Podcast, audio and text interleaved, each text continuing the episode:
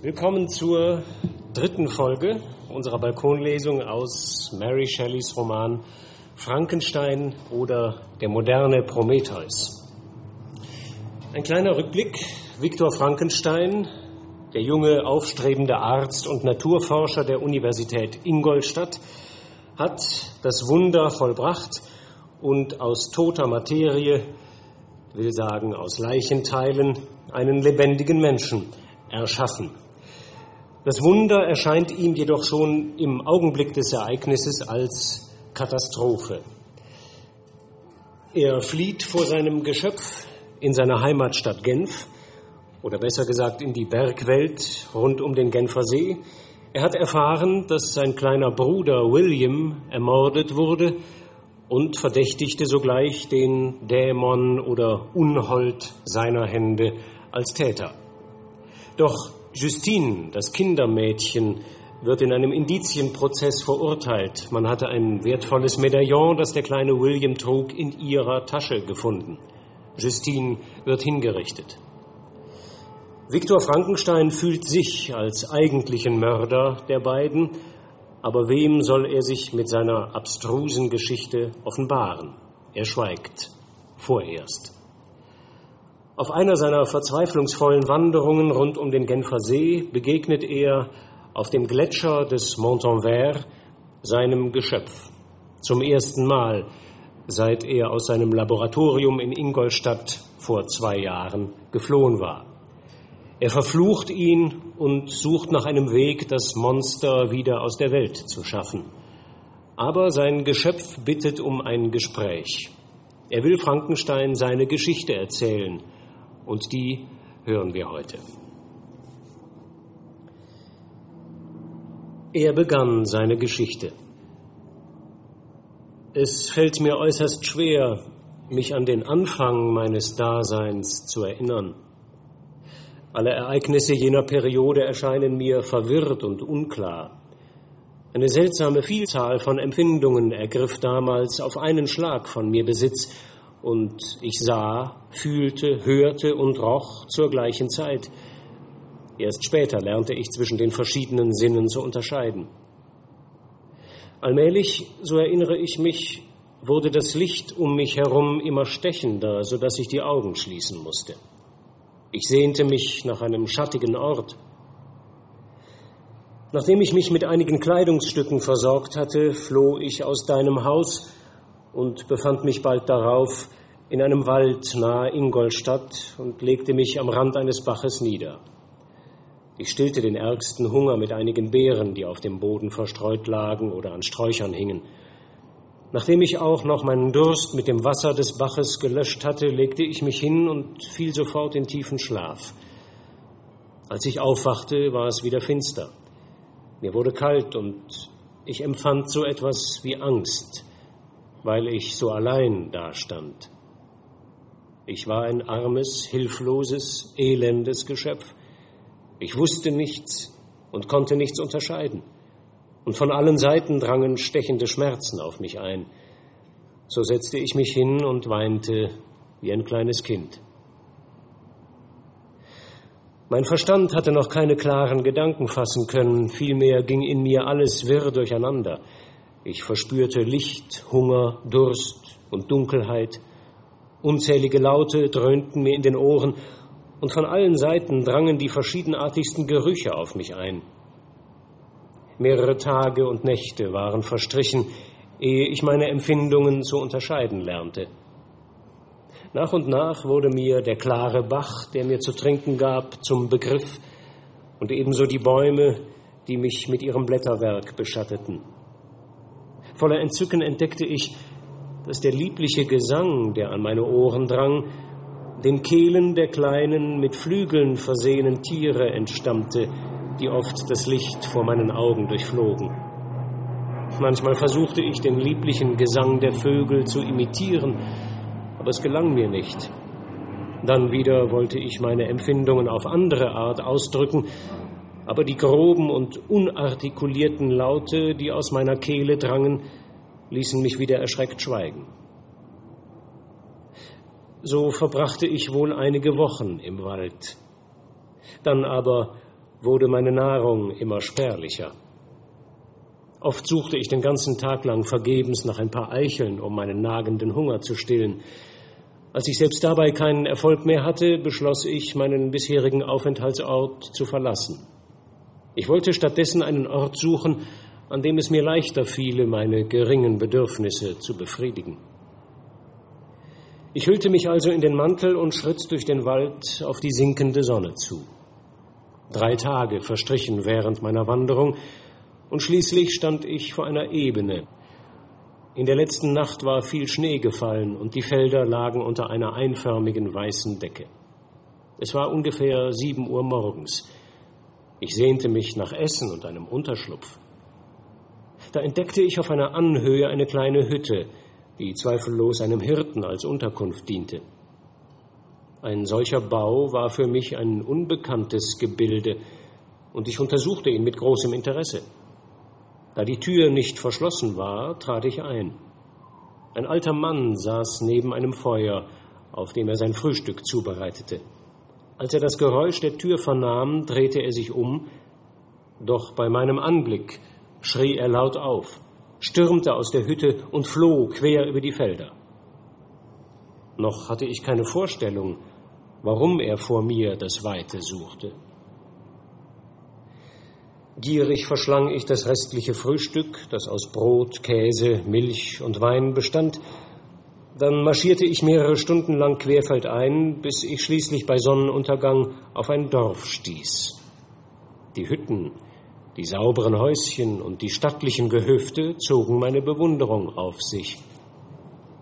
Kaum aber hatte ich den Fuß über die Türschwelle eines der hübschesten Häuser gesetzt, da schrien auch schon die Kinder auf, und eine der Frauen fiel in Ohnmacht. Das ganze Dorf geriet in Aufruhr. Während einige flohen, wurde ich von anderen so lange angegriffen, bis ich von Steinen und vielen anderen Wurfgeschossen ernsthafte Verletzungen davongetragen hatte. Ich floh ins offene Land hinaus und verkroch mich verängstigt in einen niedrigen Schuppen. Daran grenzte ein Häuschen von sauberem und freundlichem Aussehen. Jedoch wagte ich nicht, dort einzudringen. Mein Unterschlupf war aus Holz erbaut und so niedrig, dass ich nur mit Mühe aufrecht darin sitzen konnte. Er besaß keine Dielen, sondern die nackte Erde bildete den Fußboden aber wenigstens war er trocken. Ich machte mich nun daran, mit Steinen und Holz jede Ritze zu verstopfen, durch die man mich hätte entdecken können. Ich beschloss, hier wohnen zu bleiben, bis irgendein Ereignis meinen Entschluss umstoßen würde. Im Vergleich zu dem trostlosen Wald, meinem bisherigen Lebensraum, mit seinen regennassen Zweigen und der feuchten Erde, war dies für mich ein Paradies. Ich aß gerade von einem alten Brot, das ich vor dem benachbarten Schuppen, dem Schweinestall, gefunden hatte, als ich plötzlich Schritte hörte. Ich spähte durch eine schmale Ritze und sah ein junges Geschöpf, das mit einem Eimer auf dem Kopf an meinem Schuppen vorüberging. Das junge Mädchen war viel anmutiger als die Bauern und Knechte, die ich bis dahin gesehen hatte. Allerdings war sie ärmlich gekleidet, Sie trug nur einen groben blauen Rock und einen Leinenkittel. Ihre blonden Haare hatte sie zu einem schmucklosen Zopf geflochten. Nach einer Viertelstunde kehrte sie mit dem Eimer zurück. Er war jetzt zum Teil mit Milch gefüllt und sichtlich zu schwer für sie. Ein junger Mann trat zu ihr. Nachdem er in traurigem Tonfall ein paar Worte zu ihr gesagt hatte, nahm er ihr den Eimer ab und trug ihn ins Haus. Sie folgte ihm, und gleich darauf waren beide verschwunden. Bei näherer Untersuchung meines Unterschlupfs fiel mir auf, dass in der Wand zum Haus ehemals ein Fenster gewesen sein musste, dessen Scheiben man jetzt durch Bretter ersetzt hatte. In einem von diesen gab es einen Spalt, durch den man gerade noch hindurchsehen konnte. Dahinter entdeckte ich einen kleinen, weißgetünchten und sauberen Raum, der äußerst spärlich möbliert war. In einer Ecke, neben einem kleinen Feuer, saß ein alter Mann, der seinen Kopf mit einem schwermütigen Ausdruck auf die Hände stützte. Das junge Mädchen räumte das Haus auf. Danach zog sie ein längliches Gerät aus einer Schublade, das sie spielerisch mit den Händen nahm und darauf eine noch viel lieblichere Melodie spielte, als sie die Vögel des Waldes hervorzubringen vermochten. Für mich, armen Kerl, der noch nie etwas Schönes gesehen hatte, war dies ein wundervoller Anblick. Das silberne Haar des Greises, sein freundliches Gesicht gewannen meine Achtung, während die Anmut des Mädchens meine Liebe weckte. Sie spielte eine Weile, brach dann ab und setzte sich zu den Füßen des Alten nieder. Er zog sie empor und lächelte sie mit so viel Freundlichkeit und Wärme an, dass mich ein merkwürdiges, überwältigendes Gefühl überlief. Es war eine Mischung von Schmerz und Freude, wie ich es vorher weder durch Hunger noch Kälte, weder durch Wärme noch Essen verspürt hatte. Tief ergriffen beobachtete ich das freundliche Zusammensein dieser drei Menschen, ihre häuslichen Arbeiten, wie das Feuer machen, die Zubereitung der Mahlzeiten, ihre Gespräche, von denen ich allerdings noch nichts verstand. Dann wurde es Abend, der alte Mann spielte auf dem wundersamen Instrument und der Junge las aus einem verschlissenen Buch vor, bis es Nacht wurde und sich die drei zur Ruhe legten. Dann zog auch ich mich zurück.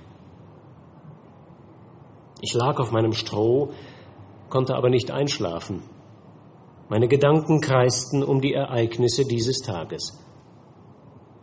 Am meisten hatte mich das freundliche Wesen dieser Menschen beeindruckt. Gern hätte ich mich ihnen angeschlossen, aber ich wagte es nicht.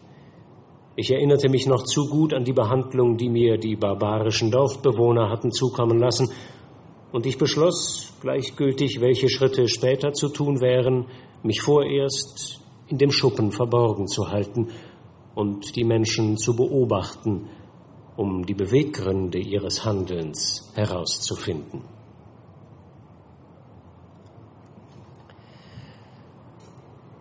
Das Geschöpf beobachtet von seinem Schlupfwinkel aus das Leben der drei, lernt langsam ihre Sprache verstehen und wenige Worte auch selbst sprechen.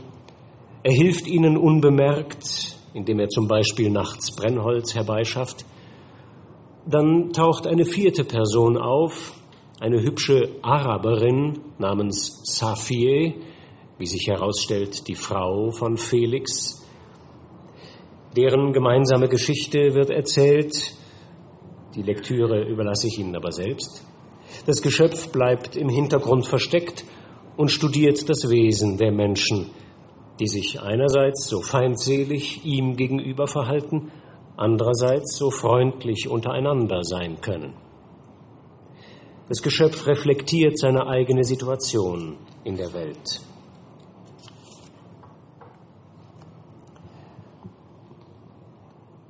War der Mensch, fragte ich mich, tatsächlich einerseits so mächtig, tugendsam und großartig, andererseits aber auch so hinterhältig und gemein? Erschien er mir einmal wie die Verkörperung alles Bösen, so kam er mir andermal unvorstellbar edel und göttlich vor. Ein großer und rechtschaffener Mann zu werden, schien mir für ein fühlendes Wesen die höchste Ehre zu sein. Gemeinheit und Bösartigkeit aber, die so vielen Menschen nachgesagt werden, erschienen mir gleichbedeutend mit tiefster Erniedrigung. Lange Zeit konnte ich nicht verstehen, wie ein Mensch seine Artgenossen zu erschlagen vermag. Auch begriff ich nicht, wofür die Menschen Gesetze und Regierungen brauchen, aber als ich so viel von Gemeinheiten und Blutvergießen in den Gesprächen der Dreien erfuhr, wunderte ich mich nicht mehr, sondern wandte mich voller Verachtung und Ekel ab. Jede Unterhaltung der Hausbewohner eröffnete mir neue Wunder. Während ich dem Unterricht lauschte, den Felix der Araberin erteilte, lernte ich das seltsame System der menschlichen Gesellschaft kennen. Ich erfuhr etwas über die Aufteilung der Besitztümer, über unermesslichen Reichtum und elende Armut, über Rang, Abstammung und Adel. Diese Gedanken brachten mich dazu, meine eigenen Verhältnisse zu überdenken. Ich hatte erfahren, dass deine Mitmenschen eine edle und unbefleckte Abstammung verbunden mit Reichtum am höchsten einschätzen. Fehlten ihm jedoch diese Vorzüge, so wurde er für einen Vagabunden oder Sklaven gehalten, verdammt dazu, seine Arbeitskraft auszubeuten, um den Reichtum einiger Auserwählter zu mehren. Und was war ich? Von meiner Erschaffung und meinem Schöpfer wusste ich nichts. Nur eines war mir ganz klar, nämlich, dass ich weder Geld noch Freunde noch irgendwelche Reichtümer besaß. Vielmehr war ich mit einem missgestalteten, ekelhaften Körper versehen. Ja, ich war nicht einmal von derselben Art wie die Menschen. Ich war flinker als sie und konnte mich von minderwertiger Nahrung ernähren. Ich ertrug leichter extreme Hitze wie Kälte, und meine Gestalt überragte bei weitem die ihre. Ich sah und erfuhr von keinem Geschöpf meinesgleichen. War ich also ein Ungeheuer, ein Schandfleck auf dieser Erde, dem alle Menschen auswichen und den sie verabscheuten? Es ist mir unmöglich, dir den Kummer zu schildern, den mir diese Überlegungen bereiteten. Ich versuchte, diese Gedanken zu verdrängen, aber mit zunehmendem Wissen wurde mein Leid nur noch peinigender. Oh, wäre ich doch im Wald geblieben, wo ich außer Hunger, Durst und Hitze nichts weiter hätte ertragen müssen. Wie seltsam ist es mit dem Wissen bestellt hat es sich erst im Gehirn eingenistet, klammert es sich dort fest wie eine Flechte an den Felsen. Manchmal sehnte ich mich danach, alle Gedanken und Empfindungen abschütteln zu können, aber ich begriff, dass man dem Leid nur mit einem einzigen Mittel ein Ende bereiten kann, mit dem Tod. Ich bewunderte die Tugend und Güte, das freundliche Wesen und die liebenswerten Eigenschaften der Hausbewohner, aber der Umgang mit ihnen blieb mir versagt, nur heimlich, so dass meine Anwesenheit von ihnen weder entdeckt noch geahnt werden konnte, durfte ich an ihrem Leben teilhaben. Die sanften Worte Agathas und das fröhliche Lächeln der bezaubernden Araberin galten nicht mir. Die freundlichen Ermahnungen des alten Mannes und die lebhafte Unterhaltung des guten Felix waren nicht an mich gerichtet. Ich war ein elendes, unglückliches Geschöpf. Und andere Erfahrungen beeindruckten mich sogar noch tiefer. Ich hörte vom Unterschied der Geschlechter, von der Geburt und dem Heranwachsen der Kinder. Ich erfuhr, dass der Vater das Lächeln des Säuglings und die lustigen Streiche der kleinen Kinder liebt, dass die ganze Sorge der Mutter dieser kostbaren Bürde gilt, dass das Wissen der Jugendlichen wächst, hörte auch von Bruder, Schwester und all den anderen verwandtschaftlichen Beziehungen, welche die Menschen verbinden, und fragte mich, wo waren meine Freunde, wo waren meine Verwandten? Kein Vater hatte über meine Kindheit gewacht. Keine Mutter hatte mich mit Lächeln und Zärtlichkeiten beglückt. Und selbst wenn dies der Fall gewesen wäre, so bestand meine Vergangenheit für mich doch nur aus Dunkelheit und war wie ein blindes Fenster, das keinen Durchblick gewährte. Solange ich denken konnte, hatten sich weder meine Größe noch meine Körperform verändert – noch nie war ich auf ein Wesen gestoßen, das mir ähnelte oder meinen Umgang suchte. Was also war ich? Diese Frage tauchte immer wieder auf, aber nur ein Seufzen war die Antwort.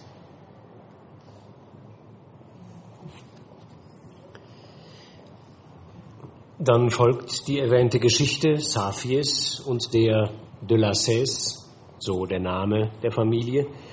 Aber wie gesagt, lesen Sie selbst, wir folgen weiter der Geschichte des Geschöpfs, die er in der Gletscherwelt des Montanvert seinem Schöpfer erzählt.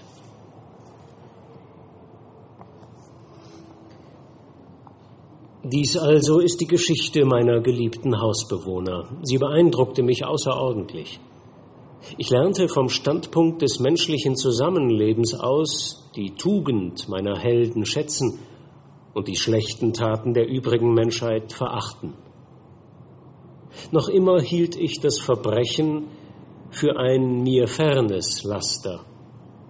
Alltäglich sah ich Güte und Großzügigkeit, und diese weckten in mir den Mund, und diese weckten in mir den Wunsch, auf einer Bühne mitzuspielen, die so viele bewunderungswürdige Eigenschaften offenbarte und wachrief.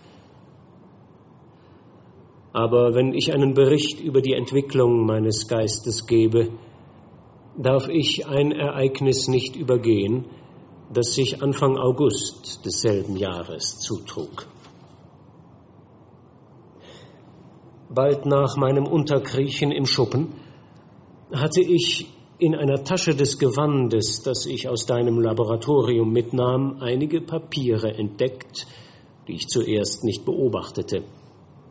Jetzt aber, da ich die Buchstaben entziffern konnte, begann ich sie eifrig zu studieren. Es handelte sich um das Tagebuch, das du in den vier Monaten, die meiner Erschaffung vorausgingen, geführt hattest. Darin war peinlich genau jeder Fortschritt deiner Arbeit verzeichnet. Zweifellos wirst du dich an dieses Tagebuch erinnern. Hier ist es. Alles, was mit meiner verfluchten Erschaffung zu tun hat, wird darin berichtet. Jede, auch noch so kleine, abscheuliche Einzelheit. Es enthält in Ausdrücken, die dein eigenes Grauen widerspiegeln und das meine zementieren, die genaueste Beschreibung meiner ekelhaften, abscheulichen Person. Mir selbst wurde beim Lesen übel. Verhasster Tag meiner Erschaffung, rief ich gequält. Verfluchter Schöpfer, weshalb hast du solch ein widerliches Ungeheuer erschaffen, von dem selbst du dich voller Ekel abwenden musstest. Gott in seiner Barmherzigkeit erschuf den Menschen schön und anmutig nach seinem Ebenbilde. Meine Gestalt aber ist ein misslungenes Abbild deiner eigenen, und durch ihre Ähnlichkeit wird sie nur noch abstoßender. Selbst Satan besaß Gefährten, seine Mitdämonen, die ihn bewunderten und ermutigten. Nur ich bin allein und werde verabscheut. Diesen Gedanken gab ich mich in den Stunden der Verzagtheit und der Einsamkeit hin. Dachte ich dann über die Tugenden der Hausbewohner nach, über ihre liebenswerte und freundliche Art, dann redete ich mir ein, sie würden mich bemitleiden und meine Missgestalt übersehen, sobald sie von meiner Bewunderung für ihre Tugend wüssten? Konnten sie ein Wesen, wenn es auch noch so abscheulich aussah, von ihrer Tür weisen, da es doch nur um Mitleid und Freundschaft bitten wollte? Schließlich beschloss ich, anstatt zu verzagen, mich für das Gespräch zu rüsten, das mein Schicksal bestimmen sollte. Ich schob dieses Datum freilich monatelang hinaus, denn die Bedeutung dieses Ereignisses weckte in mir die Furcht, ich könnte versagen. Außerdem vervollkommnete sich mein Verstand von Tag zu Tag, und ich wollte ihn noch ein paar Monate schulen, ehe ich den Versuch wagte. Es stimmte, dass ich noch Hoffnung hegte. Aber immer wenn ich mein Spiegelbild auf dem Wasser oder meinen Schatten im Mondschein betrachtete, schwand sie ebenso schnell wie dieses flüchtige Abbild oder dieser unruhige Schatten.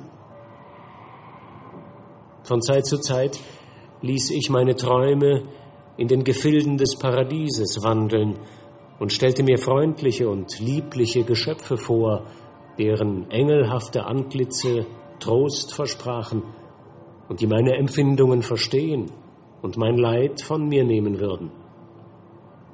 Aber das waren nichts als Träume. Keine Eva linderte meinen Kummer oder teilte meine Gedanken. Ich war allein. Ich erinnerte mich an Adams demütige Bitte an seinen Schöpfer, ihm eine Gefährtin zur Seite zu stellen. Aber wo war mein Schöpfer? Er hatte mich im Stich gelassen, und in der Bitternis meines Herzens verfluchte ich ihn. Das Glück meiner Hausbewohner aber war ungetrübt und mir tagtäglich gegenwärtig. Sie liebten sich und brachten sich Zuneigung entgegen. Ihre Seligkeit, die sie einander schenkten, wurde nicht von den Ereignissen um sie herum beeinträchtigt. Je länger ich sie beobachtete, desto sehnlicher wünschte ich mir ihren Schutz.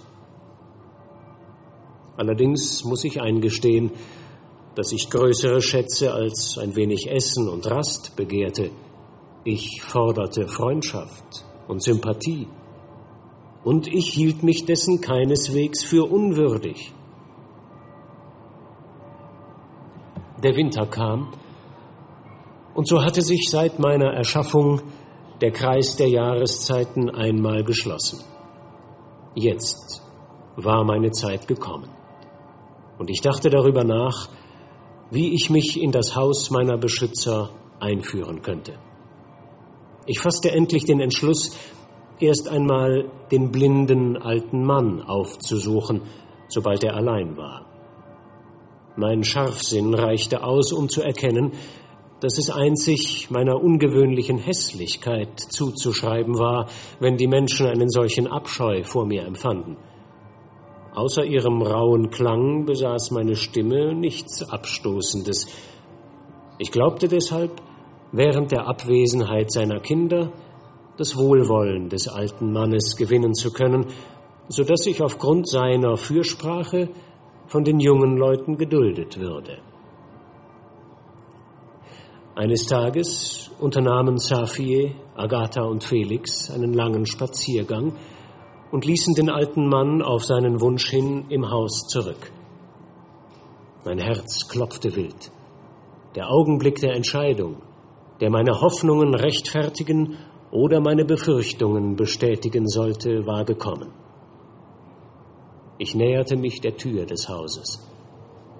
Ich klopfte an. Wer ist da? rief der alte Mann.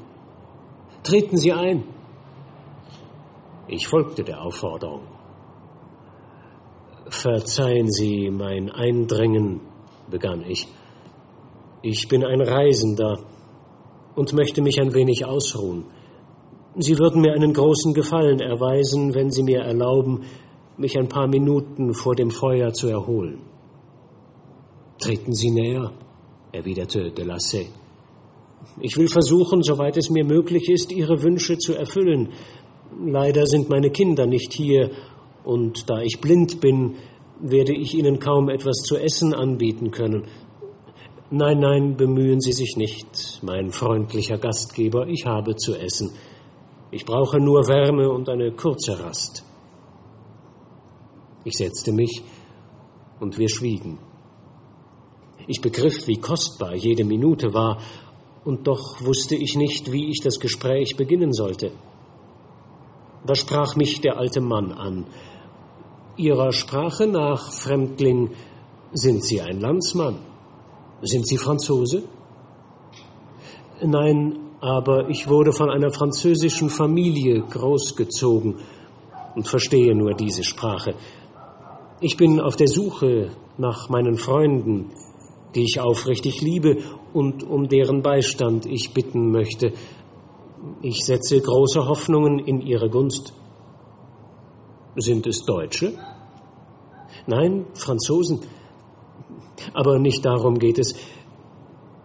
Ich bin ein unglückliches und verlassenes Geschöpf. Wenn ich mich umschaue, habe ich keinen Verwandten oder Freund auf dieser Erde. Die liebenswerte Familie, die ich aufsuchen will, hat mich noch nie gesehen. Ja, sie weiß fast nichts von mir. Ich bin voller Sorge, denn wenn ich bei Ihnen kein Gehör finde, wäre ich für immer aus der menschlichen Gemeinschaft ausgeschlossen. Oh, verzweifeln Sie nicht. Ohne Freunde sein heißt wahrlich unglücklich sein. Aber die Menschen kennen durchaus Nächstenliebe und Mildtätigkeit, wenn sie nicht gerade in offensichtlichem Egoismus gefangen sind. Vertrauen Sie auf Ihre Hoffnungen. Sind Ihre Freunde wirklich gut und freundlich, so brauchen Sie nicht zu verzagen. Sie sind gut, ich weiß es.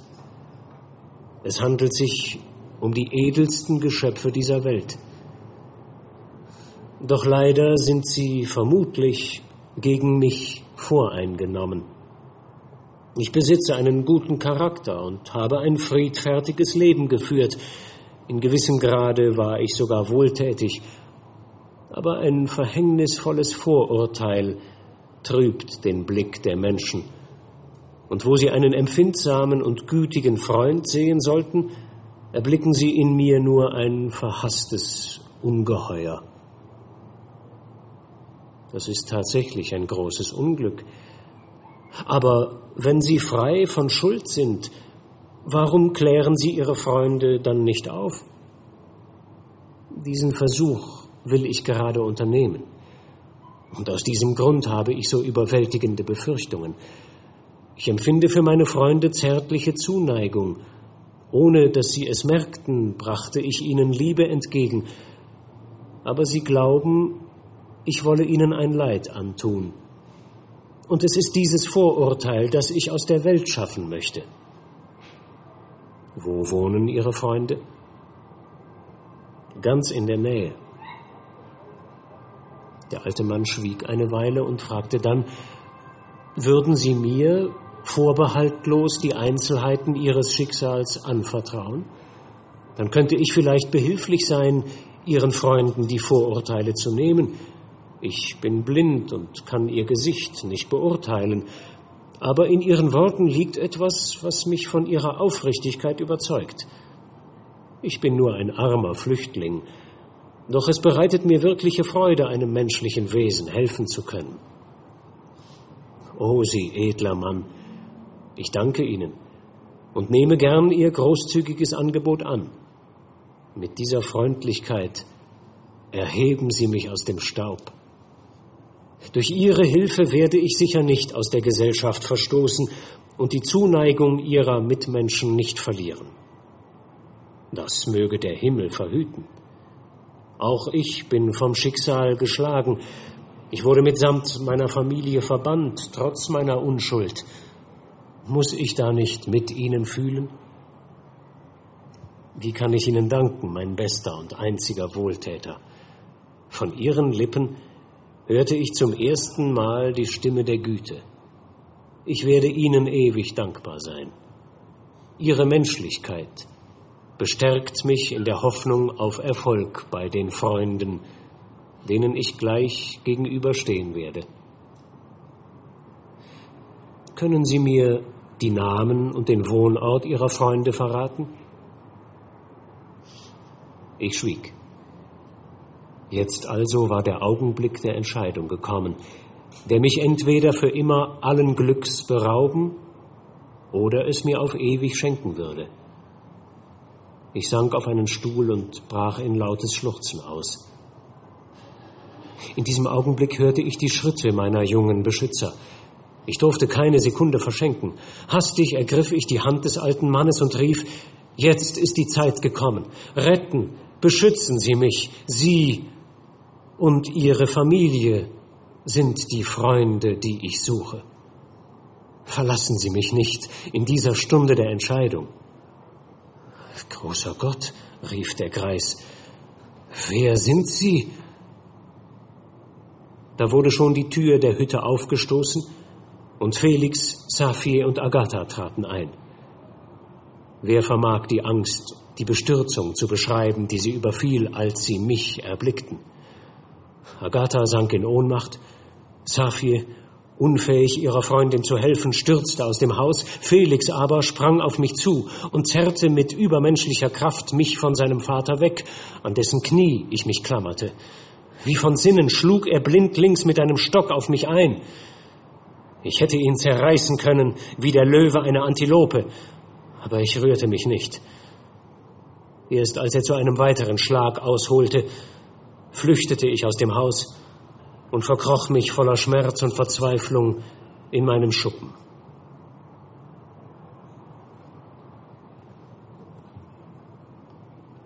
O du mein verfluchter, verfluchter Schöpfer, warum lebe ich weiter? Weshalb löschte ich nicht auf der Stelle den Lebensfunken, den du mir so mutwillig verliehen hattest? Ich weiß es nicht. In mir loderten nur Wut und Rachedurst. Mit Vergnügen hätte ich das Haus und seine Bewohner zerstören und mich an ihren Angstschreien und ihrem Elend weiden können. Aber noch unterdrückte ich diese Regung in mir. Als die Nacht einbrach, verließ ich meinen Schlupfwinkel und wanderte durch den Wald. Mit schauerlichem Geheul ließ ich meinem Kummer freien Lauf. Ich glich einem wilden Tier, das seine Fesseln gesprengt hatte. Mit der Schnelligkeit eines Hirsches rannte ich durch den Wald und zerstörte alles, was mir den Weg versperrte. Oh, was für eine furchtbare Nacht ich verbrachte. Alle Lebewesen ruhten oder freuten sich ihres Lebens, alle, nur ich nicht. Ich trug, wie der Erzfeind, eine Hölle in mir. Unter all den unzählig vielen Menschen gab es keinen einzigen, der mich bemitleiden oder mir helfen wollte.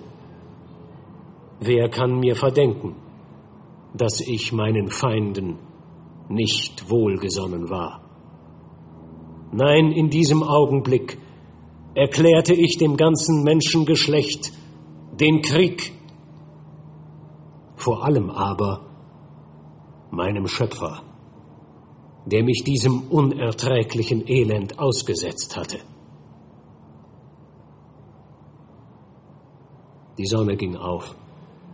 Ich wusste, dass ich an diesem Tag nicht mehr in meinem Schlupfwinkel bleiben konnte. Also verbarg ich mich im dichten Unterholz. Von dort aus beobachtete ich weiter das Haus meiner Beschützer. Die Sonne stieg am Himmel empor, aber die Hausbewohner zeigten sich nicht. Das Innere des Hauses blieb dunkel und ich hörte kein Geräusch. Bald darauf gingen zwei Bauern vorüber. Vor der Hütte blieben sie stehen und sprachen wild gestikulierend aufeinander ein. Ich konnte sie nicht verstehen, denn sie benutzten die Landessprache, die sich von der meiner Beschützer unterscheidet. Etwas später jedoch tauchte Felix, in Begleitung eines anderen Mannes auf. Das überraschte mich, denn ich war sicher, dass er die Hütte an diesem Morgen nicht verlassen hatte. Angespannt lauschte ich seiner Rede, um die Bedeutung dieses ungewöhnlichen Vorgangs zu erfahren. Haben Sie auch bedacht, sagte der Mann zu Felix, dass Sie noch die Miete für drei Monate bezahlen müssen und außerdem den Ertrag Ihres Gartens verlieren. Ich bitte Sie, sich für den endgültigen Entschluss noch ein paar Tage Bedenkzeit zu lassen. Das ist völlig überflüssig, erwiderte Felix. Wir können nie wieder Ihr Haus bewohnen. Aufgrund der furchtbaren Ereignisse, von denen ich Ihnen berichtete, schwebt mein Vater in größter Lebensgefahr. Und meine Frau wie meine Schwester werden sich wohl nie wieder von ihrem Schock erholen. Ich möchte Sie bitten, nicht länger mit mir zu handeln. Nehmen Sie Ihr Haus wieder in Besitz und lassen Sie mich von diesem Ort fliehen. Bei diesen Worten zitterte Felix heftig. Er und sein Begleiter betraten das Haus. Dort blieben sie einige Minuten, dann gingen sie davon. Seitdem habe ich nie wieder ein Mitglied der Familie de la Salle gesehen. Den Rest des Tages verbrachte ich in völliger, stumpfer Verzweiflung. Meine Beschützer waren ausgezogen und hatten damit das einzige Band zerstört, das mich mit der Welt verknüpfte. Wieder erfüllten Rache, Durst und Hass meine, und ich machte jetzt keinen Versuch mehr, sie zu unterdrücken. Ich ließ mich von diesem Strom treiben und sann auf Verbrechen und Tod. Zunächst tobte ich meinen Zorn an toten Gegenständen aus.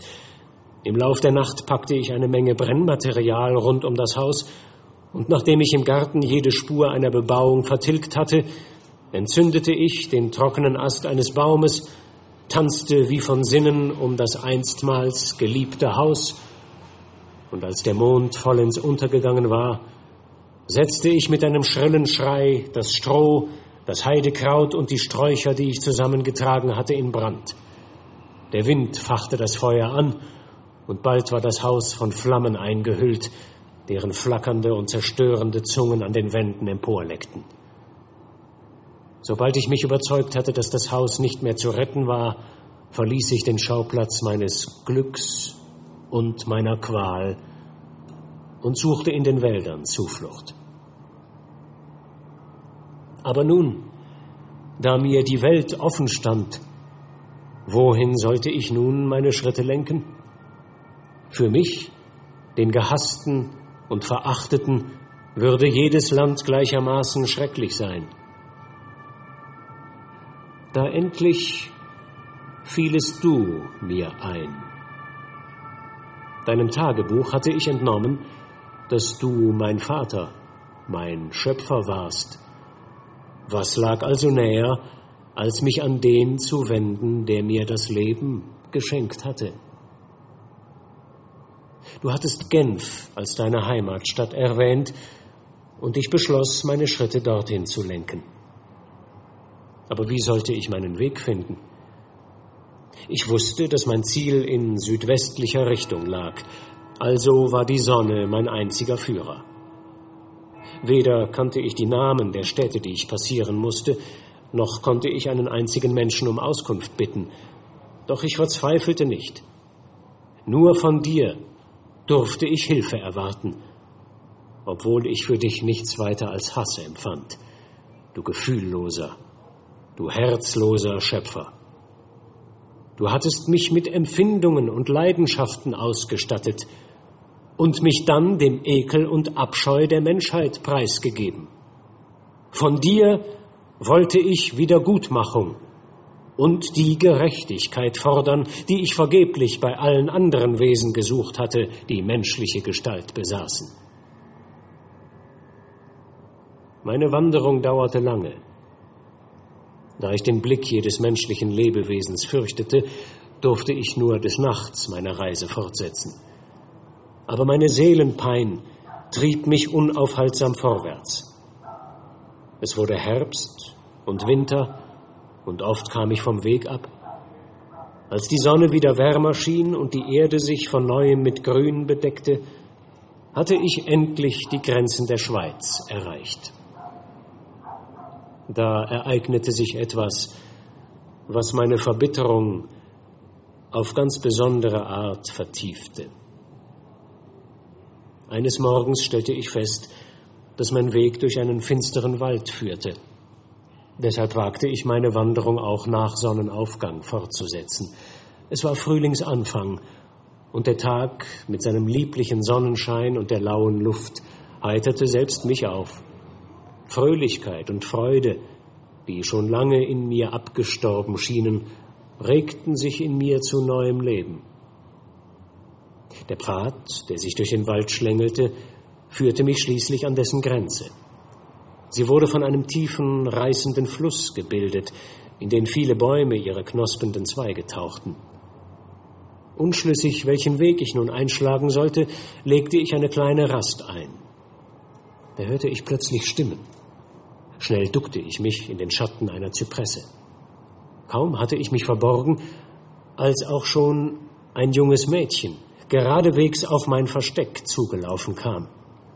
Dabei lachte sie hell auf, als würde sie im Scherz von jemand, vor jemandem fliehen. Sie setzte ihren Weg am tückischen Flussufer fort, als sie plötzlich den Halt verlor und in den reißenden Strom fiel. Ich stürzte aus meinem Versteck hervor, sprang in den Fluss und zog sie mit aller Macht gegen das dahinschießende Wasser ankämpfend an Land. Sie hatte die Besinnung verloren, und ich bemühte mich, so gut ich konnte, sie wieder zu beleben, als ich plötzlich von einem herankommenden Bauern bei meiner Arbeit unterbrochen wurde, vor dem sie wohl im Scherz geflohen war.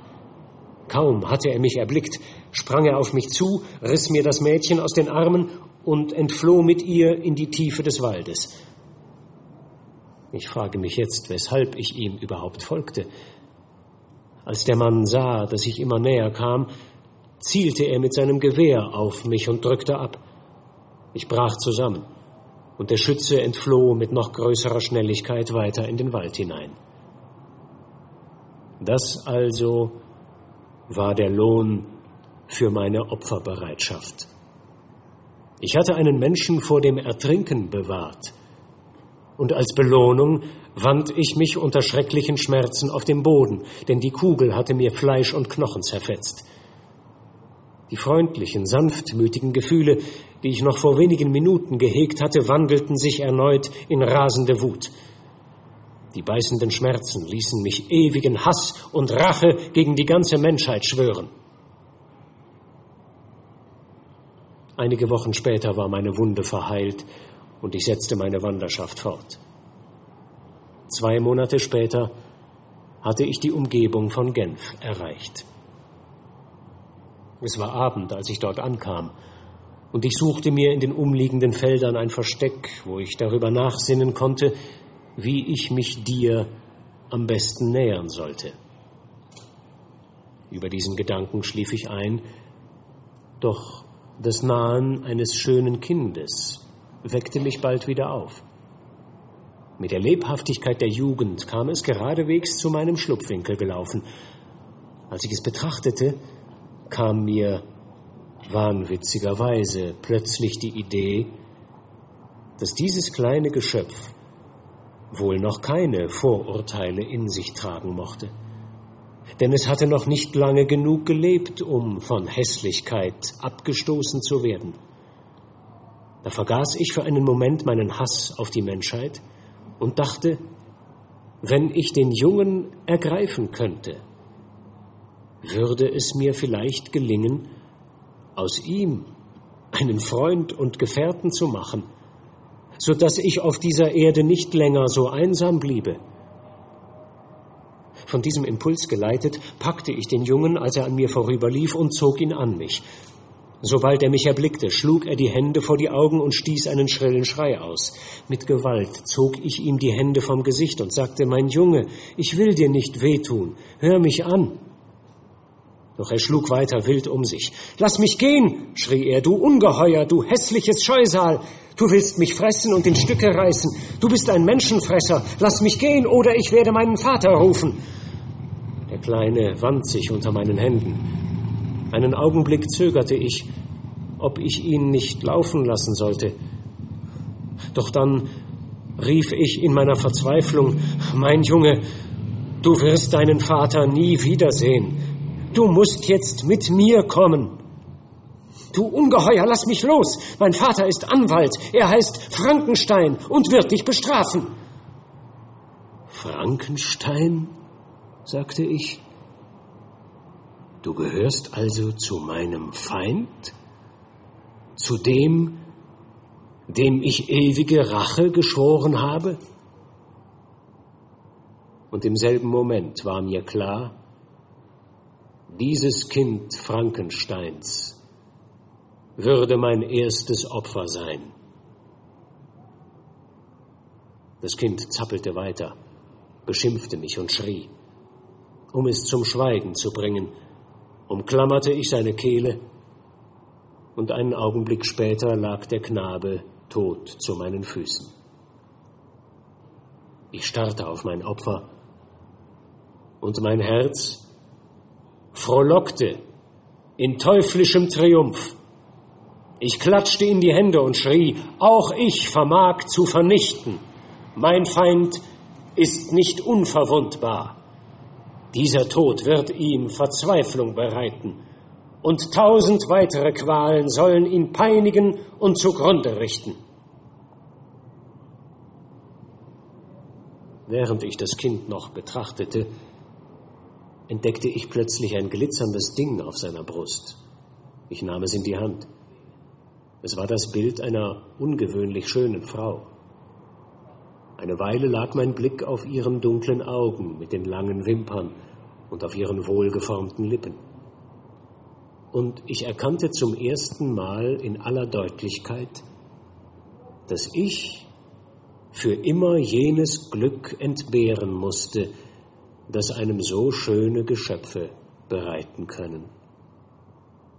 Und dass sich der Ausdruck göttlicher Güte auf dem Gesicht der Frau, die ich vor mir sah, bei meinem Anblick in unmäßigen Abscheu und Furcht verwandeln würde. Überwältigt von diesen Empfindungen verließ ich den Schauplatz des Mordes und drang auf der Suche nach einem Versteck in eine Scheune ein, die ich für verlassen hielt. Im Stroh jedoch lag eine Frau. Sie schlief und hatte mich nicht bemerkt. Ich beugte mich über sie und betrachtete sie eine Weile. Sie war jung, wenn auch nicht so schön wie die, deren Bild ich in der Hand hatte. Aber der Liebreiz ihrer Jugend und ihre blühende Gesundheit verschönten sie. Hier liegt eines der Wesen, dachte ich, deren freudespendendes Lächeln allen anderen, nur nicht mir, zugedacht ist. Ein wahnwitziger Gedanke ließ da den Teufel in mir erneut erwachen. Nicht ich, sie sollte leiden. Den Mord, den ich begangen hatte, sollte sie büßen. Dank den Lehrstunden bei Felix und den blutdürstigen Gesetzen der Menschheit hatte ich gelernt, Unrecht zu begehen. Ich beugte mich also über sie und versteckte das Medaillon sorgfältig in einer Tasche ihres Kleides. Und als sie sich wieder regte, floh ich.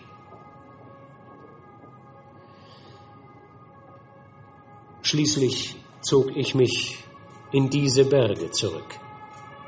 Ich wusste, eines Tages würdest du hier auftauchen.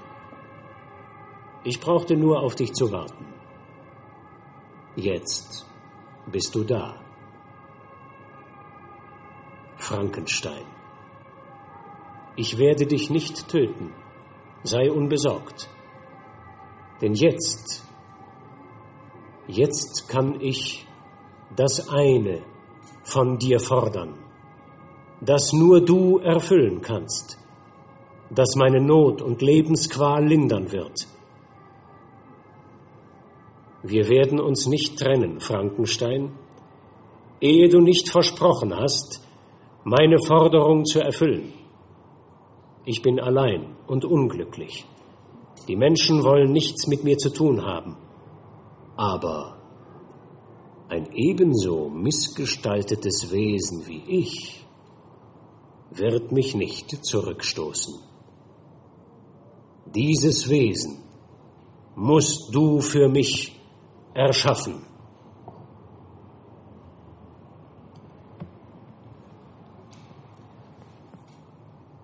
Das Monstrum richtete in Erwartung einer Antwort seine Blicke auf mich aber ich war unfähig, meine Gedanken hinreichend zu ordnen, um das Ausmaß seines Vorschlags zu erfassen. Da setzte er noch hinzu, Du musst für mich ein weibliches Wesen erschaffen, mit dem mich die Sympathie verbindet, die du, die für mein Dasein notwendig ist. Das kannst nur du vollbringen, und ich fordere es von dir als ein Recht, das du mir nicht verweigern darfst. Der Schluss seiner Erzählung hatte meine Wut, die während des Berichts von seinem friedfertigen Leben bei den Hausbewohnern verflogen war, aufs neue entfacht. Nein, ich verweigere es dir, erwiderte ich, und keine Folter wird mir je eine Zustimmung abzwingen. Soll ich vielleicht noch so ein Wesen wie dich erschaffen, damit mit eurer beider Bösartigkeit die Welt zugrunde gerichtet wird? Schluss, du hast meine Antwort gehört. Du kannst mich quälen, aber ich werde niemals zustimmen. Du bist im Unrecht, erwiderte das Ungeheuer. Aber anstatt dir zu drohen, bin ich bereit, mit dir zu diskutieren. Ich bin bösartig, weil ich unglücklich bin. Ich fordere nur ein Geschöpf des anderen Geschlechts, das ebenso scheußlich aussehen muss wie ich. Ich weiß, wir werden ungeheuer sein und von der Welt isoliert. Aber aus diesem Grund werden wir uns nur noch fester aneinander klammern. Wir werden kein glückliches, aber zumindest ein argloses Leben führen und nicht die Qualen erleiden müssen, die mich jetzt peinigen. Frankenstein, gib mir die Möglichkeit, die Zuneigung eines einzigen Wesens zu erringen. Schlag mir diese Bitte nicht ab.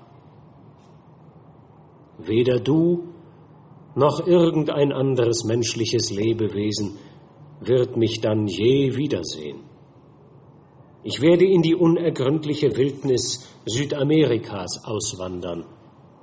Ich schwöre dir, mit meiner Gefährtin werde ich die Nachbarschaft der Menschen fliehen und wenn nötig am unwirklichsten Ort der Welt mein Leben fristen, dann wäre all meine Bösartigkeit wieder verflogen, denn mir würde endlich Zuneigung entgegengebracht. Ich könnte ein beschauliches Leben führen und brauchte nicht auf dem Sterbebett meinen Schöpfer zu verfluchen.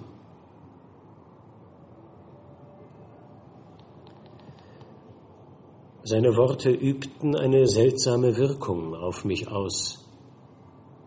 Zum ersten Mal bemitleidete ich ihn und dachte, dass wenn ich schon keine Sympathien für ihn empfand, ich doch auch kein Recht besaß, ihm das bisschen Glück zu verweigern, das ich ihm hätte schenken können.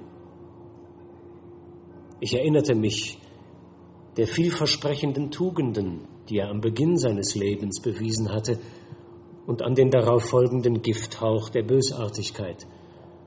Auch bedachte ich seine Kraft und seine Drohungen sehr wohl, eine Kreatur, die in den Eisspalten der Gletscher leben und sich bei einer Verfolgung in die unwegsamen Felsgründe zurückziehen konnte, war ein Wesen, mit dessen Fähigkeiten sich ein Mensch nicht zu messen vermochte.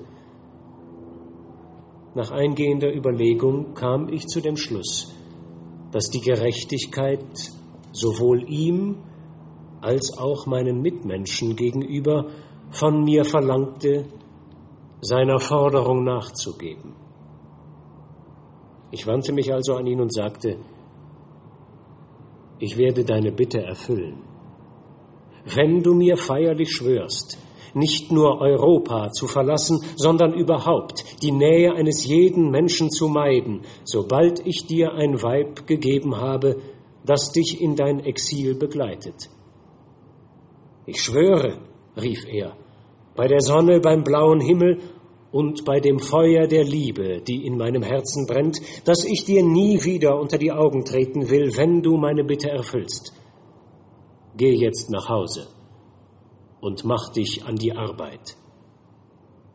Ich werde mit brennender Ungeduld deine Fortschritte beobachten, aber du brauchst nicht zu fürchten, dass ich bei dir erscheine, solange du dein Werk nicht beendet hast. Mit diesen Worten verließ er mich eilig, vielleicht aus Furcht, ich könnte meinen Sinn ändern. Und gleich darauf war er hinter den Buckeln der Eisfläche verschwunden.